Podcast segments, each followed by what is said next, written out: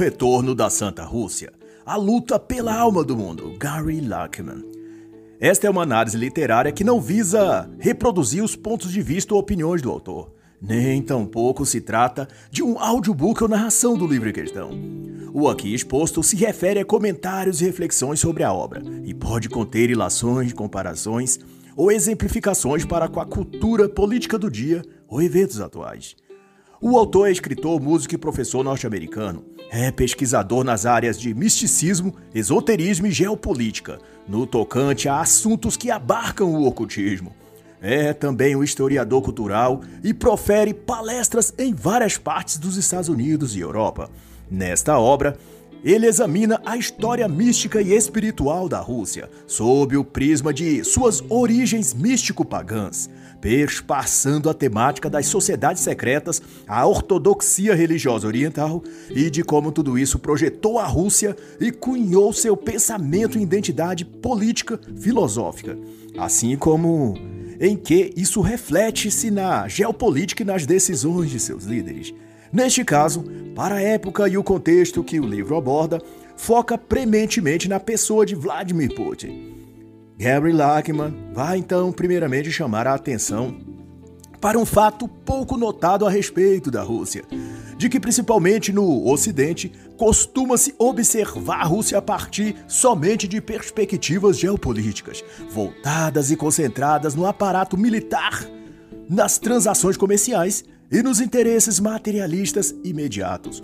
Mas, todavia, todas essas questões estão subordinadas a uma ordem e pressuposto maior e que remonta à própria herança cultural e à formação da própria nação russa, que é o seu arcabouço espiritual.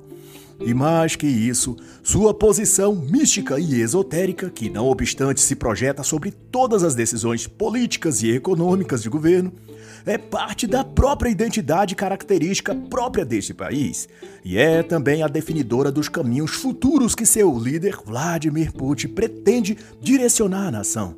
Lachman lembra ainda que a fundadora da teosofia, a mística Helena Blavatsky, era ela mesma russa, e mais tarde, o líder e cientista espiritual Rudolf Steiner, chefe da loja teosófica na Alemanha, era casado com Marie Foncière, que era também russa. E sua influência na cultura e religiosidade era tal que ela daria em 1905 uma série de palestras por todo o território russo, tendo sido impedido apenas por causa da eclosão da então revolução.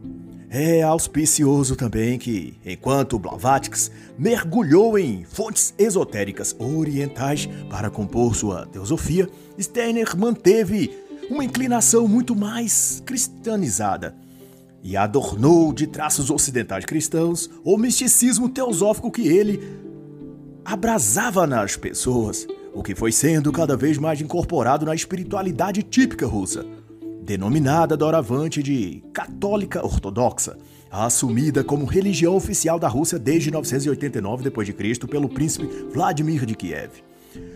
Entre, pois, os apreciadores de Steiner estavam filósofos, poetas, escritores e figuras proeminentes da alta sociedade russa, o que fez também propagar-se em círculos acadêmicos e culturais o munificente misticismo que Rudolf Steiner disseminava.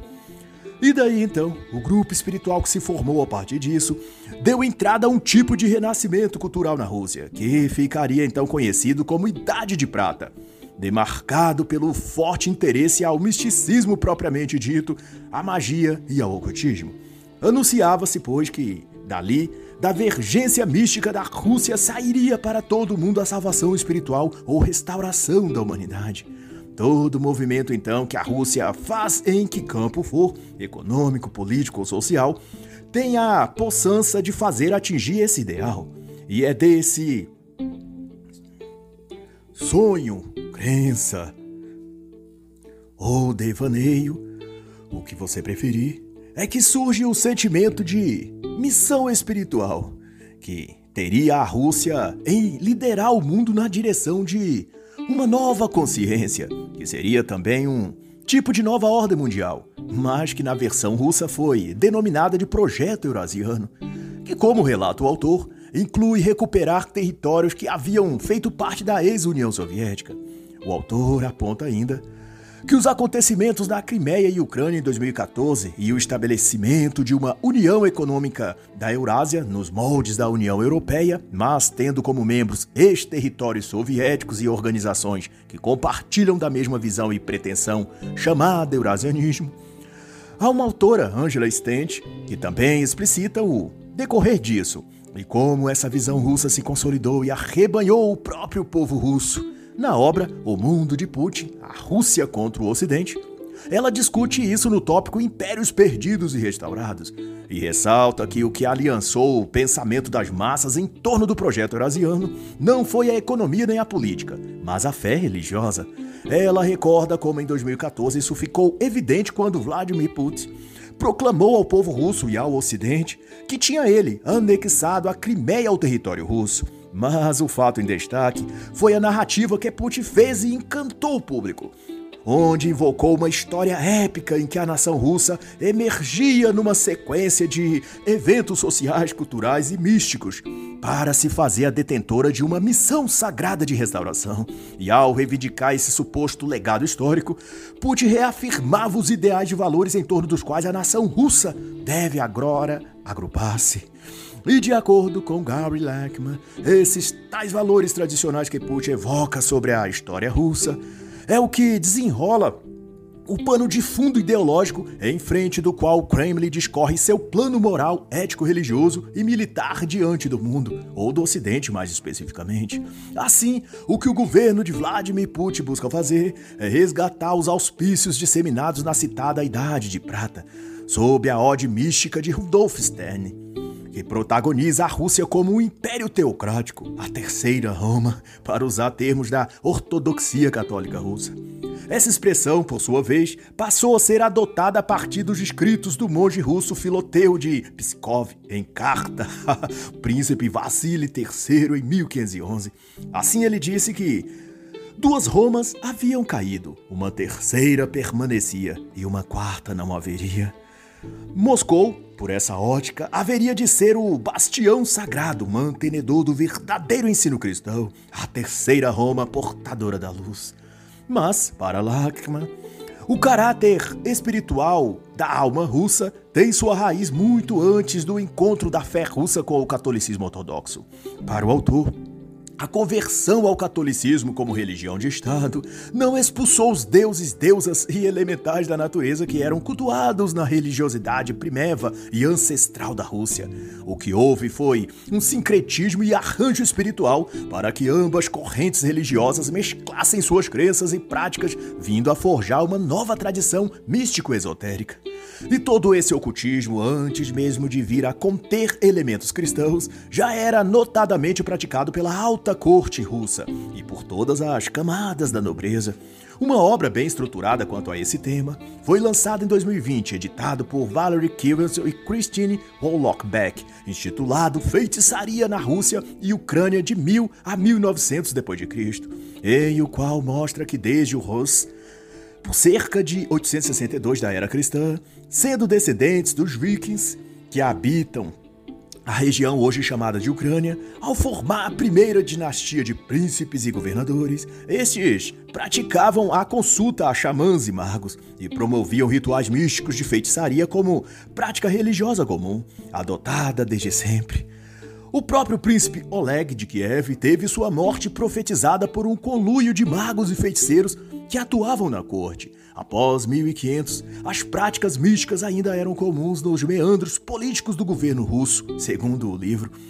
Durante o reinado do czar Ivan IV, grupos de magos e feiticeiros a favor e contra o governo se confrontavam através de ritos e feitiços uns contra os outros, levando os conflitos políticos para a arena do misticismo e da bruxaria. E todo esse conventilho de bruxaria perdurou mesmo na era chamada de esclarecimento e da razão, dito iluminismo. A feitiçaria e a política esteve ora nos bastidores, ora no palco principal, como no governo de Catarina a Grande. Mas fato é que o misticismo esteve sempre nos labirintos da civilização russa, vestindo a roupa e linguagem da época, mas nunca deixando de existir. Consta, inclusive, que o também czar Pedro o Grande, que governou de 1682 até 1721, teria ele sido iniciado na maçonaria em 1698, preparando o caminho para o espaço que a maçonaria teria no governo de Catarina II, que culminaria no que chamara-se depois de o despertar espiritual da alma russa. Não por menos, a figura de Rasputin persponta em toda a dinastia dos Romanov, sendo ele o místico e ocultista mais conceituado do reino na sua época. Assim posto, governo após governo, esse ideal de que a Rússia teria um destino espiritual a cumprir foi sendo transmitido e reverberado, sem nunca deixar de ser a pretensão de quem quer que assumisse a liderança do país. De certo que as verdades ocultas que Agora a Rússia vem protuberar em nome do projeto eurasiano, carrega em si os mesmos conteúdos esotéricos que prefiguravam as primeiras dinastias russas, dos príncipes precursores das terras russas, hoje pertencente ao território ucraniano, onde inclusive nasceu a mística teosófica Helena Blavatsky. Quanto a Blavatsky, o seu avô tivera sido um proeminente maçom, e, como anuncia o emblema maçônico da Fraternidade Universal, o grande projeto e pretensão de Helena Blavatsky era justo criar uma Irmandade Universal, alheio a raças, credos ou etnias. Tenha, pois, ela tido sucesso ou não, o fato é que essa aura espiritualista em torno da Rússia perdura até nossos dias, e seja pelas mãos de um líder político ou de um guru espiritual, essas decantações religiosas e filosóficas inserem na mentalidade do cidadão comum russo que o papel da Rússia no cenário global contém algo de divino, de profético.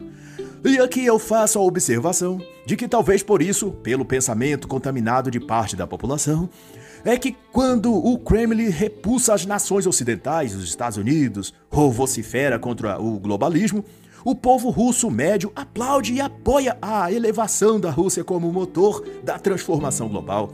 Ou mesmo quando da invasão do exército russo à Ucrânia, em março de 2022, e antes disso, a Crimeia, sob ordens de Putin, grande parte dos cidadãos também apoiaram.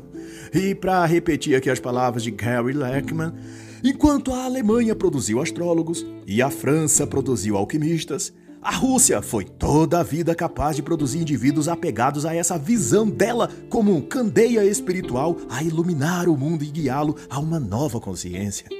E o projeto Eurásia é um movimento que pretende acolher o bloco de países da Ásia e Europa que irá lutar a guerra contra o Ocidente e o globalismo, em nome dessa grande transformação espiritual. Notadamente, esse diferencial da Rússia também, de acordo com Kauri Leckman, é que a tal e pretendida restauração espiritual do mundo vem acompanhado de uma expansão geográfica, a começar pela anexação dos territórios antes pertencentes à antiga União Soviética.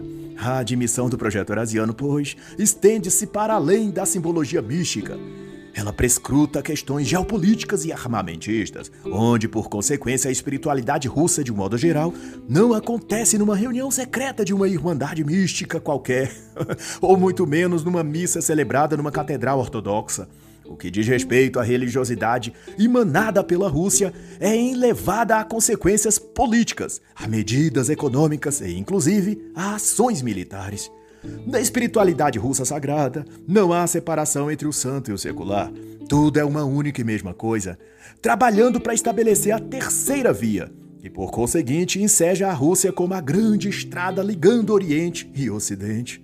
A própria autora já citada, Angela Stent, na obra O Mundo de Putin, corrobora que Vladimir Putin invoca de fato a história russa do seu excepcionalismo sagrado e tudo mais para justificar sua visão de mundo que se trata, de amplo modo, ao sentimento de perpetuidade e de continuidade da missão que a Rússia teria de moldar o mundo sob seus auspícios. Mas Angela Stent explica ainda que, ao recorrer ao seu mito fundador no tocante a incorporar novos territórios, como ocorreu em 2014 relativo à Crimeia e em 2022 quanto à Ucrânia, embora esse adendo que eu faça, já que essa obra do da senhora Stent é anterior à invasão russa ao território ucraniano.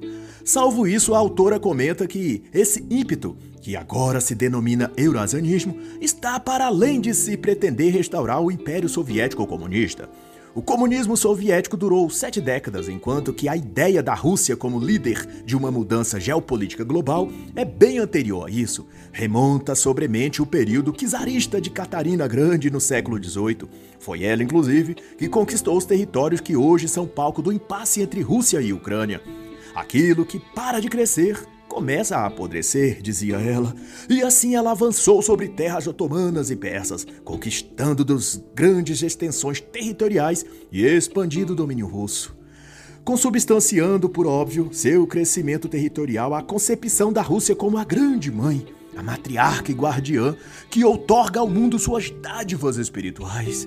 Assim se faz que a visão czarista imperial socialista soviética ou a mais atual, a eurasianista, tem todas como fonte primária a postulação de que a Rússia desempenhará no mundo um papel central, que tange a geopolítica, a economia e a religiosidade, que nesse parâmetro é mística, esotérica, ocultista.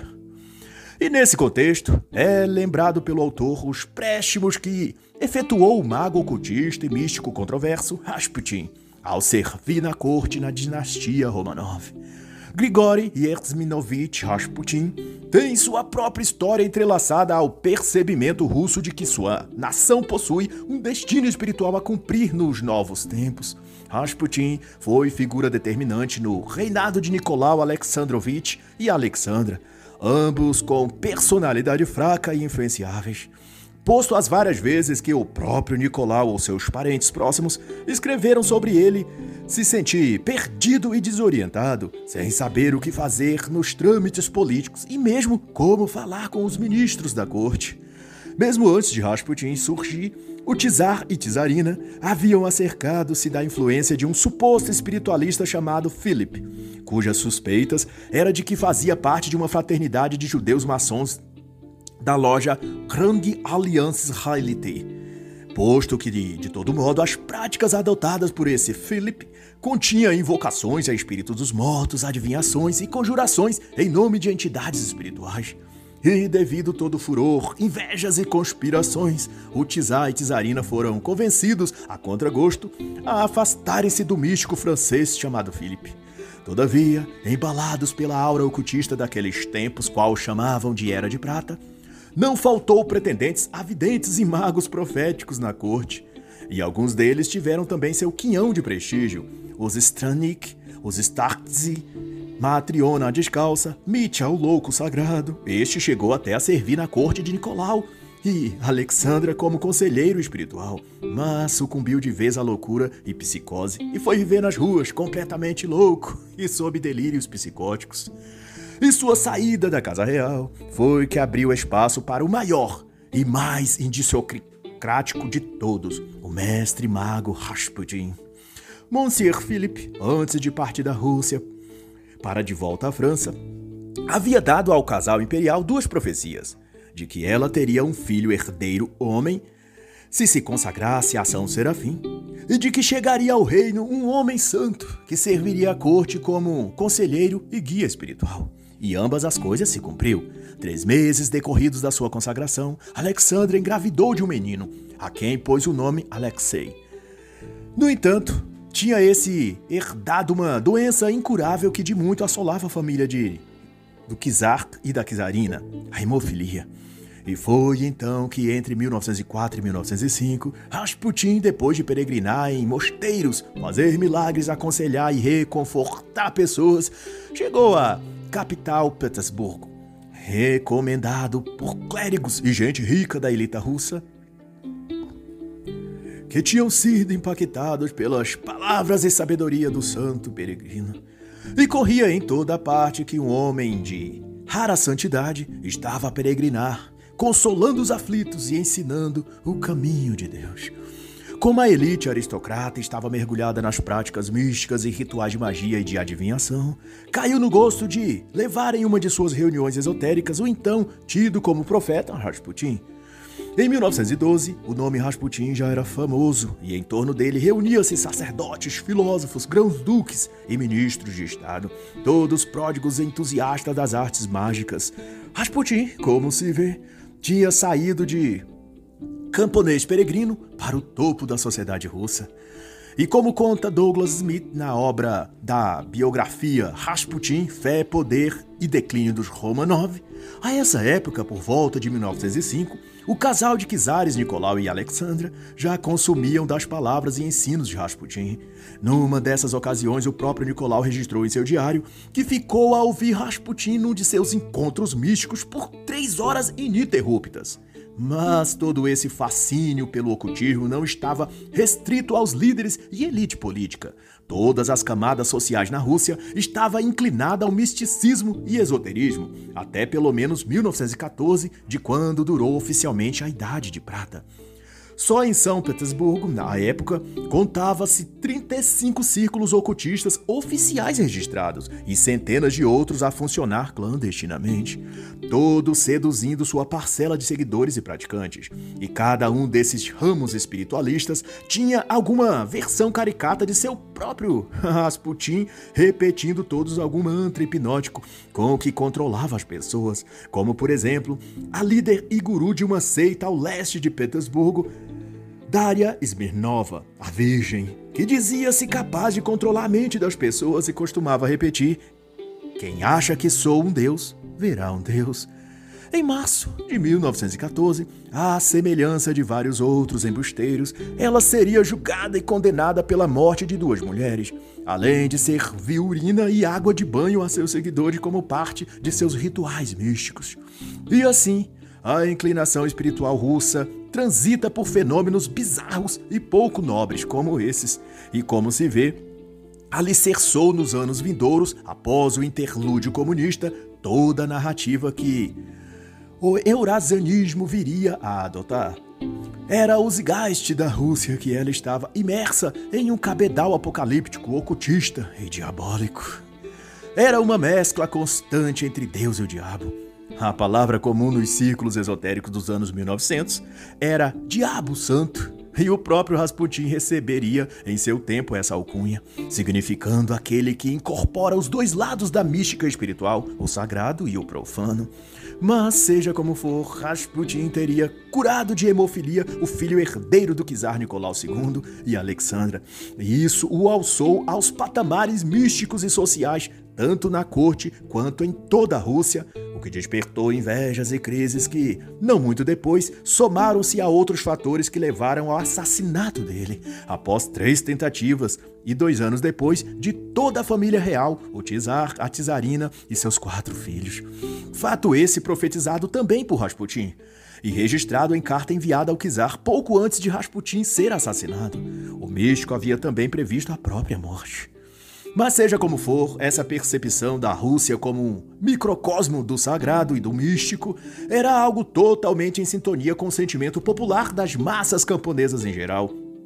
Essa característica, digamos, espiritual, não era algo restrito ou exclusivo dos religiosos formais aristocratas ou da classe abastada. Desde a gente simples comum, havia núcleos de misticismo por toda parte, e isso foi um fenômeno que ultrapassou as épocas e perdura até os dias atuais. E quem dá testemunho bem disso é o padre Spiridon Berli, sacerdote da Igreja Ortodoxa fora da Rússia. Ele atua na Diocese da Grã-Bretanha e, em 2020, empreendeu uma viagem para a Rússia em peregrinação espiritual, pelos mosteiros e lugares considerados sagrados para a fé ortodoxa. Essa viagem de fé gerou o livro Em Busca da Sagrada Rússia, e neste o padre expõe seu encontro com inúmeros cristãos ortodoxos, desde pessoas das comunidades pobres até clérigos e monges, vivendo estes o que Spiridon considerou a verdadeira espiritualidade, o que nesse contexto chama a atenção para o quanto o povo russo guarda em si o sentimento de religiosidade e de inclinação ao místico e ao espiritual. Segundo o testemunho do padre, essa é a alma russa e, por certo, tem a ver com os séculos de espiritualismos que denota, sobretudo, os anos da Era de Prata, a qual faz menção Gary Lackman.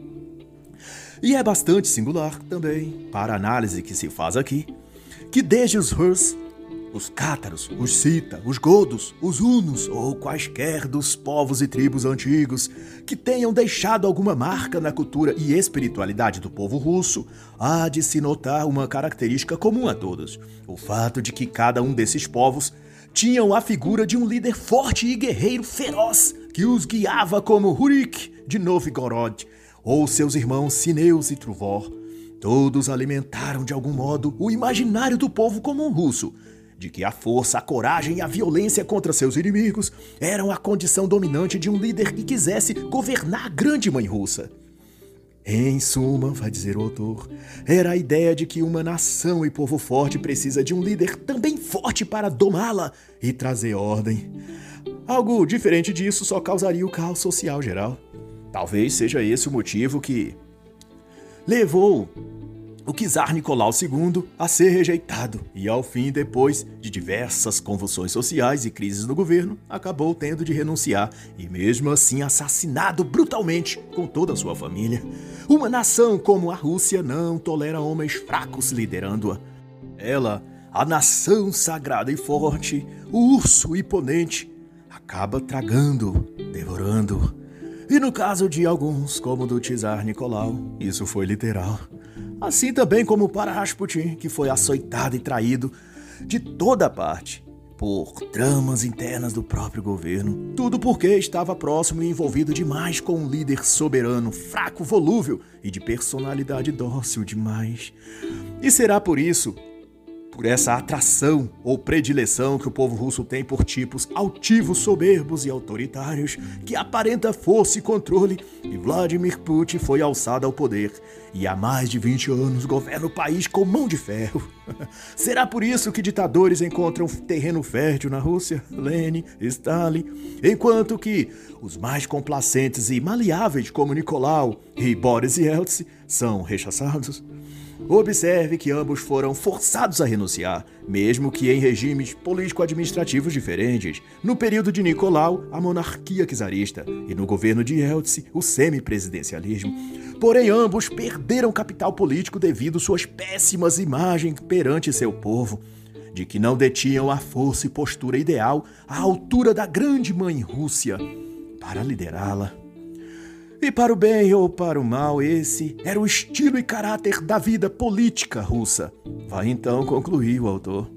E o ponto onde isso se casa com a questão da espiritualidade russa é que esse perfil de líder, a quem a cultura russa reivindica para seus governantes, transpassa o campo e aspecto político, para também ser uma outorga da vida espiritual e religiosa. Isso é, toda a corpotura mística e esotérica da nação estará também sempre unificada na figura do líder político. E é tanto por isso que sempre foi posto sobre os governantes que houveram na Rússia uma capa religiosa que o investia da autoridade moral para direcionar também a vida espiritual do povo, muito embora depois estabelecido mediante o catolicismo ortodoxo, padres, monges, sacerdotes templos e mosteiros para conduzir a espiritualidade da nação. Mesmo assim, o governante político mantinha uma órbita mística e religiosa, aquém das premissas teológicas, e a essa órbita eram atraídos a massa da população como por magnetismo místico ou algo assim.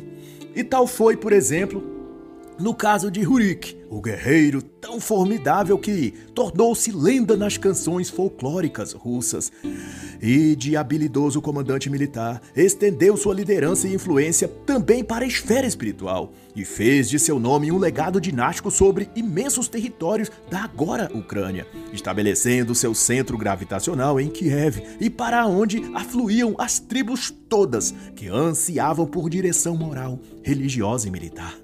Escritos da época diziam que Hurik recebera dos deuses o trabalho de trazer ordem ao caos. E mais tarde, Oleg de Kiev, como era chamado, neto do grande Hurik, avançou militarmente sobre a então Segunda Roma, a capital de Constantinopla e cidade santa, Bizâncio. Consta que por toda parte por onde Oleg passava se faziam homenagens e reverência religiosa a ele. Depois da morte de Oleg, seu filho adotivo Igor reinou em seu lugar, mas era imprudentemente tirano e o assassinaram. E Olga, sua mulher, agora viúva, assumiu o cetro militar e espiritual, e depois de vingar a morte do marido, foi aclamada como a condutora escolhida pelos deuses para conduzir os Rus, toda aquela gente, ao seu destino espiritual. Destino esse que passa inevitavelmente pelo terreno militar, posto que, como visto em toda a história da Rússia, o líder político é também o líder militar e, fundamentalmente, o líder espiritual da nação, ao menos no simbolismo que isso representa. E isso está bem assinalado na obra a cartilha de Putin, em o qual a oficial e analista de inteligência nos governos Bush e Obama ressalta o preparo militar e de guerra cibernética que a Rússia desenvolveu desde o governo de Vladimir Putin, dando jus ao que alega Gary Lachman quanto ao pensamento tradicionalista dos russos de que o líder da grande mãe Rússia deve domar o urso, ser um homem de guerra, um guerreiro capaz de levar a nação ao seu lugar de terceira Roma imperial. E nesse quesito bem parece ao gosto do povo russo, que Putin encarna seus ancestrais eslavos, vikings, rus, cátaros ou quaisquer outras etnias que tenha passado por seu território.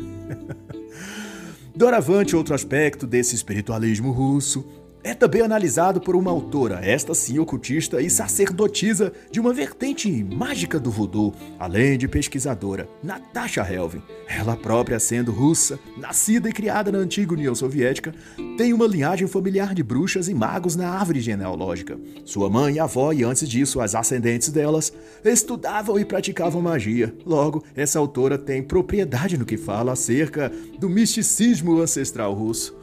Ela, pois, dedicou-se mais de uma obra a explicar a magia e feitiçaria dos primórdios da Rússia até a Era Moderna. Na obra Magia Negra Russa, lançada em 2019, ela esclarece que as regiões da Ucrânia, Bielorrússia e da Rússia propriamente dita eram o celeiro cultural da magia e misticismo entre 882 a 1240 d.C. E mesmo depois da conversão oficial da Rússia à fé ortodoxa em 990-991 da Era Cristã, isso não impediu que as práticas da feitiçaria continuassem a ser exercidas. Ali se desenvolveu um tipo peculiar de ocultismo, que chamou-se depois de magia negra, devido a que seus praticantes sacerdotais costumavam registrar seus feitiços em grandes livros com capas pretas, sem quaisquer inscrições na capa para manter a discrição, já que as práticas rituais tinham de ser secretas, devido à repressão da religião oficial. Daí as atividades místicas desses magos e eles próprios, por causa dos seus livros, foi chamado de magia negra e eles de magos negros. Ela enfatiza nessa sua obra que tradicionalmente a magia e bruxaria russa é mental. Isso é, utiliza métodos que explorem e atinjam a psique, mudando ou influenciando o estado mental dos indivíduos. A magia russa trabalha a energia da mente, revela ela. Os magos em toda essa tradição mística são aqueles que desenvolveram enormes habilidades práticas e teóricas nas técnicas ocultistas de influenciar os outros para aquilo que desejam. Segundo a escritora, os maiores magos e feiticeiros não são chamados com essas abreviaturas. Eles são discretos e dificilmente se assumem como ocultistas ou praticantes de magia. Isso devido aos cargos e atividades que exercem, muitas vezes em funções do ofício público. Um verdadeiro especialista no campo da feitiçaria nunca demonstrará isso em público, dirá também ela. No mundo russo, explica Natasha, a palavra bruxa vem de Vedat, que significa conhecer ou mãe. Sua tradução literal na Rússia é mãe líder e remonta aos antigos eslavos que realizavam serviços espirituais aos reis, príncipes e às castas de guerreiros que lideravam o povo. E não à toa, a Rússia é chamada também de Grande Mãe e Mãe Rússia, dando margem ao que sugere Natasha Helvin sobre a associação entre os termos bruxa e mãe. E muito embora Gary Lachman não faça ele esta associação, ele relembra que, a exemplo da Roma Ocidental, muitos dos imperadores que a governaram eram também homens de guerra, generais ou comandantes militares que, ao tornarem-se líderes políticos do império, recebiam também uma consagração espiritual, que, na crença da época, lhes investia da autoridade divina, e isso tinha a razão de ser, de que aos olhos do povo aquele líder deveria parecer um grande homem, alguém que estivesse acima de todos os outros e pudesse, portanto, orientá-los, erguê-los, guiá-los e, por fim, protegê-los de seus inimigos. E como terceira Roma, a grande mãe das nações, a Rússia, igualmente precisa de líderes dotados tanto de qualidades políticas quanto divinas, como um rei sacerdote, o chefe do Estado e chefe da igreja. Angela Stent, autora de O Mundo de Putin, que já citei aqui, dá mostras disso quando comenta em seu livro que, quando o desconhecido Putin assumiu o cargo político majoritário, o que logo se comentou a respeito dele, em meio à população comum, não foi acerca do seu plano de governo, mas o quanto ele exalava uma presença de espírito em suas palavras, que eram tão vibrantes, apaixonantes e motivadoras.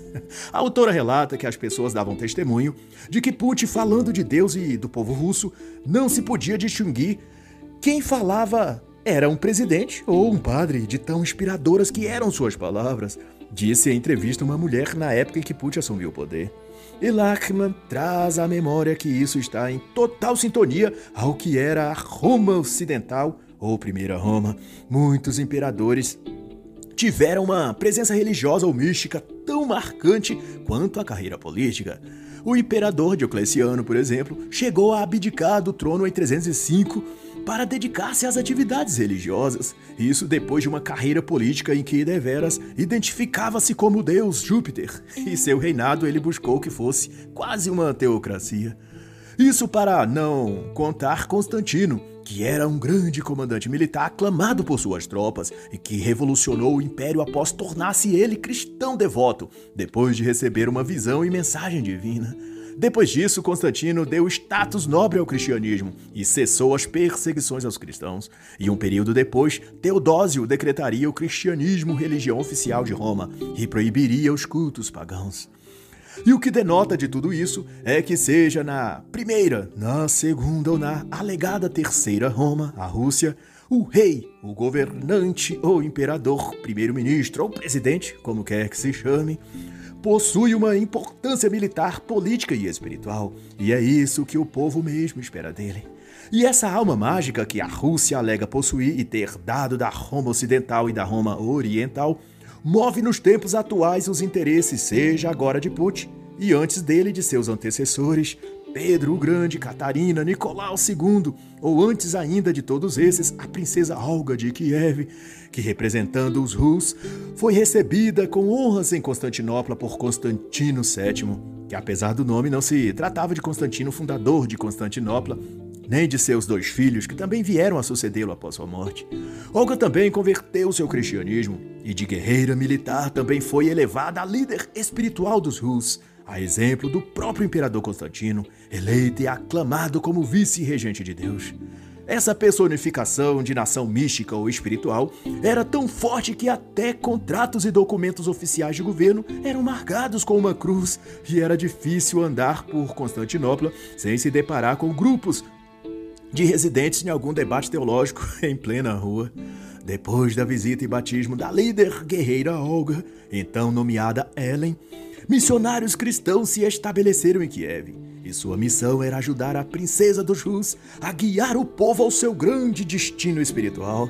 E desde então, passando por Vladimir, neto de Olga, que teve uma conversão milagrosa, depois de ser ele um perseguidor da fé e dos cristãos, todo líder que busca se manter no poder na Rússia premedita guiá-la, restaurá-la e elevá-la ao seu destino de glória espiritual. e assim talvez seja o caso de Vladimir Putin. E então, encerra a análise da obra O Retorno da Santa Rússia, a luta pela alma do mundo, de Gary Lachman.